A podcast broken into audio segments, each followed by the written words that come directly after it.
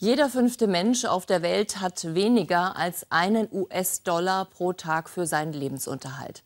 56 Millionen Menschen sind derzeit auf der Flucht, weil in ihrem Heimatland Naturkatastrophen, Krieg und Terror herrschen. Mit den Ursachen und Auswirkungen von Armut, Hunger und Flucht sowie möglichen Lösungen beschäftigt sich der Ausschuss für wirtschaftliche Zusammenarbeit und Entwicklung des Deutschen Bundestages. Themen sind außerdem das Bevölkerungswachstum, eine bessere medizinische Versorgung, Versorgung sowie faire Arbeitsbedingungen weltweit. Vor welchen Herausforderungen steht die zukünftige Entwicklungspolitik aus Sicht des Deutschen Bundestages? Was wurde erreicht? Das sagt uns jetzt die Vorsitzende des Ausschusses für wirtschaftliche Zusammenarbeit und Entwicklung, Dagmar Wörl. Herzlich willkommen bei uns. Hallo. Frau Wörl, die Rechte für Flüchtlinge sind ja bisher in der Genfer Flüchtlingskonvention festgelegt. Mittlerweile halten sich auch rund 150 Staaten daran. Was heißt denn Flüchtling überhaupt? Ja, die Genfer Flüchtlingskonvention von 1951 äh, gibt einen völkerrechtlichen Schutz, aber nur für die Flüchtlinge, die aufgrund von Verfolgung sich außerhalb ihres Staates aufhalten. Nun wissen wir aber inzwischen, äh, dass wir Millionen von Flüchtlingen haben, die äh, aufgrund anderer äh, Gründe, also jenseits der völkerrechtlichen Gründe, sich außerhalb ihres Staates aufhalten. Hungersnöte, Perspektivlosigkeit, ganz stark Klimawandel. Über 22 Millionen Menschen inzwischen, die aufgrund von Klimawandel ihre Heimat verlassen. Die Binnenflüchtlinge die zwei Drittel der Flüchtlinge ausmachen, fallen auch nicht darunter.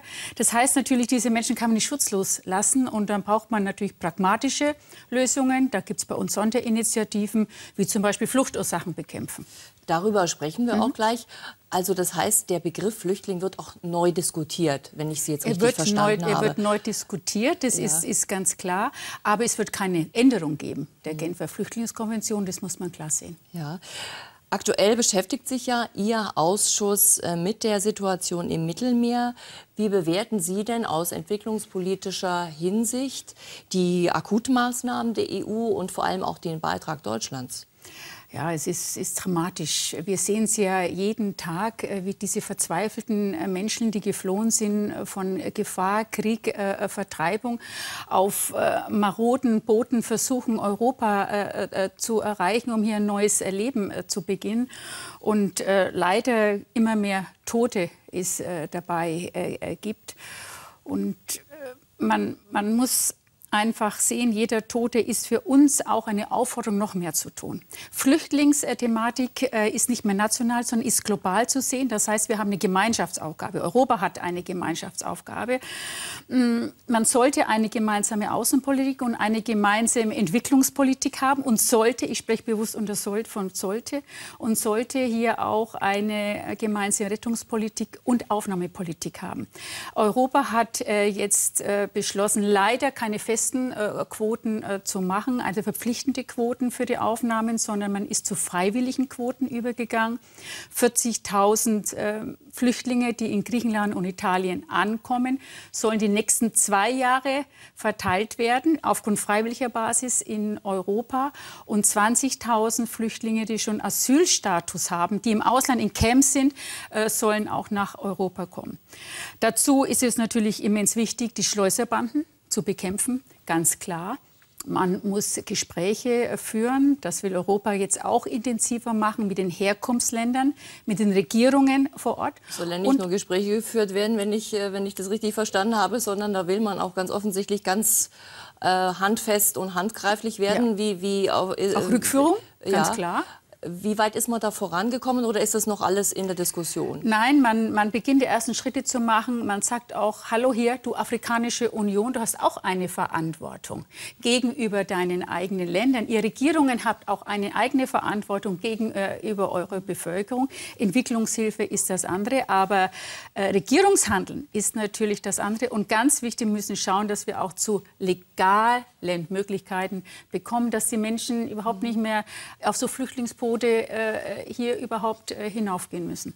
Sie hatten ja vorhin schon erwähnt, die Sonderinitiative der Bundesregierung mit der Überschrift Fluchtursachen bekämpfen. Und diese Initiative umfasst jetzt in diesem Haushalt 2015 60 Millionen Euro. Was ist da genau geplant? Ja, wir haben bis jetzt äh, insgesamt schon 300 Millionen ausgegeben. Für diesen Haushalt noch mal 60. Wir hoffen, noch mal 10 Millionen äh, haben wir noch mal im Ausschuss heraus ausgehandelt, dass wir dann äh, auch erhöhen äh, konnten. Man muss sehen, was sind die Fluchtursachen? Fluchtursachen sind Konflikte. Das ist, ist mal äh, primär. Äh, und Fluchtursachen ist Hunger, natürlich ganz, ganz äh, stark. Äh, Konflikte heißt bei uns natürlich in den Ländern selbst auch mithelfen, Frieden wiederherzustellen, Aussöhnung herzustellen äh, zwischen ethnischen Gruppen, religiösen Gruppen, die hier zerstritten sind. Es heißt für uns auch, die Länder, die Flüchtlinge aufnehmen, wie zum Beispiel Libanon in einem ganz starken äh, Maße, ein Land, das vier Millionen Einwohner hat, 1,2 Millionen Flüchtlinge aufgenommen hat, ist natürlich im vielen überfordert. Gesundheitswesen, Abwassersysteme und vielen anderen mehr. Und hier unterstützen wir äh, sehr stark. Ähm, und versuchen natürlich auch Bevölkerungen, Bevölkerungsgruppen zurückzuführen, Rückführungsprogramme zu machen. Also es ist nur ein ganz kleiner Beispiel und natürlich Hunger auch äh, sehr stark. Eine Welt ohne Hunger ist auch ein Sonderprogramm von uns. Also Flüchtlingsursachen vor Ort bekämpfen. Darin das ist der Schlüssel ist, liegt der Schlüssel. Jetzt wird ja immer wieder öffentlich diskutiert, dass es ja eigentlich Mittel gibt, die aber überhaupt nicht abgerufen werden. Wie können Sie sich das ja, erklären? Das, das, kommt immer wieder vor, aber das ist sehr, sehr minimal. Das ist äh, sehr, sehr minimal. Über alle Ressorts verteilt spricht man von 0,30, 0,34 mhm. äh, Prozent. Es, es stimmt, aber äh, schauen Sie, es sind so Länder wie jetzt Burundi zum Beispiel. Burundi haben wir aufgrund der menschenverachtende äh, System, was da momentan auch stattfindet mit den Wahlen und äh, viel mehr, haben wir natürlich das eingefroren, haben gesagt, Moment, unter diesen Voraussetzungen können wir keine Gelder mehr dahin geben.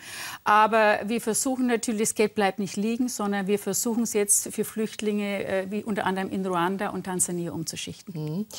Also man kann sagen, Migration ist das Thema, an dem sehr anschaulich wird, inwieweit eben Innen-, Außen- und Entwicklungspolitik miteinander verzahnt sind. Jetzt gibt es aber Themen, die etwas weniger anschaulich sind. Zum Beispiel also diese ganzen internationalen Gipfel und Konferenzen in diesem Jahr. Jahr ja. Äh, da blickt man schon fast nicht mehr durch. Man, man spricht auch vom Entwicklungsjahr 2015. Was heißt denn das?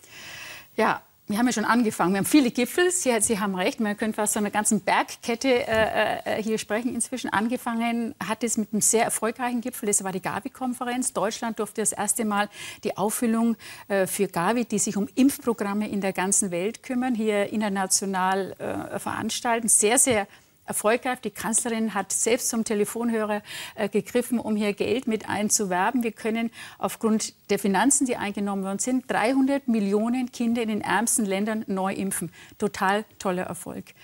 Äh, wir hatten Elmau ist inzwischen ja vorbei, den G7-Gipfel. Auch hier haben wir internationales Lob bekommen von NGOs, was nicht üblich ist. Ja, meistens gibt es ein bisschen was zu kritisieren an uns.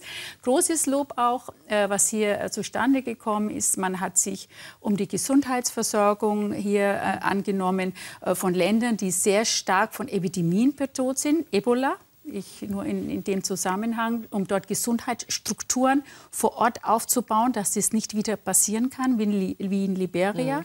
Man hat gesagt, man möchte 300 Millionen Menschen bis 2000, äh, 500 Millionen Menschen bis 2030 aus dem Hunger herausführen und auch äh, transparente Lieferketten machen, Frauen mehr fördern. Also ein ganzes mhm. Potpourri äh, von Dingen, äh, die hier festgelegt worden sind, auch im Vorschau auf die weiteren Gipfel. Es sind ja noch mehr. Ich weiß nicht, ob jetzt alle. Natürlich muss jetzt alles finanziert werden. Da kommt jetzt im Juli Addis Abeba die Finanzierung. Auch hier neue Wege.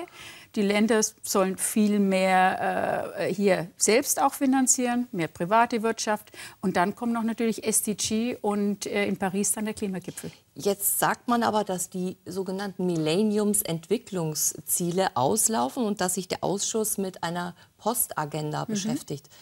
Was muss man sich darunter vorstellen? Genau, das sind die sogenannten SDG-Ziele, die die Millennium Goals-Ziele hier, äh, hier ablösen. 1990 haben sich die Länder äh, verpflichtet, äh, acht Ziele zu erreichen bis 2015. Ähm, teilweise erreicht worden, teilweise leider nicht erreicht worden, aber sehr erfolgreich im Bereich Armut. Die Hälfte äh, der Armut ist, äh, also die Armut ist um die Hälfte reduziert worden. Kindersterblichkeit, Müttersterblichkeit hat sich verbessert, aber es ist noch viel zu tun. Und jetzt geht es um die Nachfolgekonferenz. Und da sind wir gleich mal bei einem ganz konkreten Beispiel, zum Beispiel zum Thema faire Arbeits- und Produktionsbedingungen. Mhm. Das ist ja ein, ein Riesenbereich äh, und da gab es auch diverse Anträge in ihrem Ausschuss. Ähm, nun hat also zum Beispiel Entwicklungsminister Müller ein Textilsiegel mhm. für nachhaltig produzierte Bekleidung gefordert. Wie wurde denn dieses Thema in Ihrem Ausschuss behandelt? Ja gut, man muss natürlich hier sehen, in der Verantwortung sind ja erstmal die Unternehmen selbst. Also Freiwilligkeit. Aber Freiwilligkeit, das ist, ist ganz klar. Wir haben eine Anhörung dazu äh, durchgeführt in unseren Anschluss. Wie schauen die Rahmenbedingungen aus? Wo gibt es freiwillige Verpflichtungen? Wo gibt es schon Regulatives?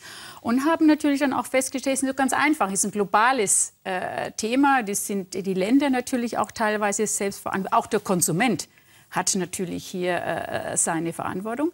Aber wir nichtsdestoweniger äh, haben uns vorgenommen, in unseren zukünftigen Handelsvereinbarungen schon darauf hinzuwirken, dass hier es auch zu Verpflichtungen äh, kommt, mehr präventiv. Und ich freue mich, dass zwischen Zero ist auch wieder ein neuer Fonds, den G7 mhm. eingerichtet hat, äh, zukünftig äh, sich dieses Themas auch angenommen hat. Kommen wir noch mal zu dem allgemeinen Aufgabenbereich Ihres Ausschusses. Sie sind ja kein Gesetzgebungsausschuss. Das heißt, Sie bereiten eben keine Gesetze vor äh, wie andere Ausschüsse. Wie sieht der Arbeitsalltag aus? Viel. Riesengroßen, ein, ein Riesenstrauß an Aufgaben, was man sich vielleicht auch gar nicht so, so äh, vorstellt. Wie gesagt, Sie haben recht, wir sind kein Gesetzgebungsausschuss. Nichtsdestoweniger sind wir natürlich mitberatend mit anderen Ausschüssen. Wir sind sehr übergreifend. Wir sind auch sehr oft zusammen mit anderen Ausschüssen, ob das Landwirtschaftsausschuss ist, auch manchmal Innenausschuss im Bereich äh, Migration, äh, Flüchtlinge, Asyl. Äh, wir haben sehr viele Anhörungen zu äh, gewissen Themen. Wir haben sehr, sehr viele Sachverständige äh, bei uns. Wir laden Sachverständige zu Wirtschaftsthemen, zum Beispiel Auswirkungen TTIP auf Entwicklungsländer, auch Nahrungsmittelspekulationen. Da laden wir zum Beispiel den Vorstand der Deutschen Bank zu uns ein, wie er sich dazu hält. Und wie gesagt, Anhörungen, Megacities, äh, Unternehmenverantwortung, Kindersterblichkeit, also sehr viel in diesem Bereich. Machen Delegationsreisen, das sehr wichtig ist. Wie schaut es vor Ort aus? Was wird mit dem Geld dort gemacht? Evaluierung, aber nicht nur unsere Projekte, auch von der Weltbank, äh, von der Europäischen Union. Also wir üben diese Kontrollfunktion aus. Megacities, da sind wir auch schon beim nächsten Schlagwort. Sie sprechen ja gerne vom Zukunftsausschuss. Mhm. Äh, wie könnte also die Zukunft aussehen? Welche Herausforderungen gilt es zu bewältigen aus Ihrer Sicht an erster Stelle? Also natürlich ist die Hunger und Armut in der Welt zu beseitigen. Äh, das ist klar, weil das sind auch die Ursachen, die uns natürlich in der, äh, vor der Haustür dann wieder einholen. Aber Megacities, Sie haben es angesprochen, ein wichtiges Zukunftsthema. Bis 2050 werden 66 Prozent mehr Menschen in den Städten leben, das ist gar nicht bewusst und es muss ja bewältigt werden. Die Menschen gehen vom Land, wo sie keine Perspektiven mehr haben, in die Stadt mhm. und erhoffen sich dort ein lebenswertes äh, Leben und dann sind sie in Slums untergebracht, keine Lebensperspektive. Und hier ist wichtig, Stadtstrukturen neu zu entwickeln, wie soll die Stadt der Zukunft auch ausschauen? Dahin Abwassersysteme, Gesundheitsstrukturen, äh, auch Schulbildungswesen gehört vieles äh, auch hier mit dazu. Und ein Thema, was mir besonders am Herzen liegt, ist die Digitalisierung. Hm. Also ich sage, Digitalisierung wird zukünftig unser größter Entwicklungspartner mit sein. Wenn Sie Afrika heute anschauen, mit einer Milliarde Menschen haben 800 Millionen Handy. Und das muss man natürlich nutzen. Und da wird Handy für ganz andere Dinge benutzt äh, äh, wie bei uns. Man macht, inzwischen hat man Möglichkeiten, Banküberweisungen äh, kleine äh, zu machen. Äh, wir machen AIDS-Präventionsbearbeitung. Äh, die Landwirte bekommen ihre Preise über Handy mitgeteilt. Wir machen Frühwarnungen, Naturkatastrophen. Das sind jetzt nur einige wenige Beispiele. Und da ist die Zukunft. Das war der Blick in die Zukunft. Ganz herzlichen Dank fürs Kommen. Und äh, verehrte Zuschauer, das war unsere Sendung im Interview heute mit Dagmar Wörl. Vielen Dank fürs Zuschauen und auf Wiedersehen.